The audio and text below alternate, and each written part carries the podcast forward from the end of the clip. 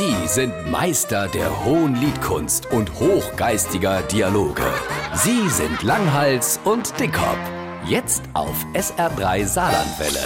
Haben wir heute schon mitgekriegt, dass in Butti beim London-Marathon die drei wichtigsten physikalischen Gesetze zum Verhängnis gelten? Warte mal, das war am 8. Schuljahr beim Herr Baus. Die Trägheit der Masse, die Schwerkraft und die Fliehkraft. Genau. Und das ist doch der Hammer, dass in einem so gewieften Läufer so etwas passiert. Was haben dann diese physikalischen Gesetze mit Butzi seiner Lauferei zu tun? Ich habe ja schon mal gehört, dass einer einen Hungerast hat oder der Krampe.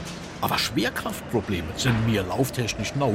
Erklären wir mal ernst an, wieso die Trägheit der Masse? Der Butzi hat ja überhaupt nicht richtig trainiert und wollte nur für der schöne Frau de Kohle machen. Er hat über Winter gut zugelehrt und war auf Stage faul Sau gewesen. Und da hat ne gleich genommen statt die Trägheit seiner eigenen Masse, also sei airbag-mäßiger Schwenkbordefriedhof, ausgebremst. Er ist einfach nicht richtig vorangekommen. Und was war mit der Fliehkraft?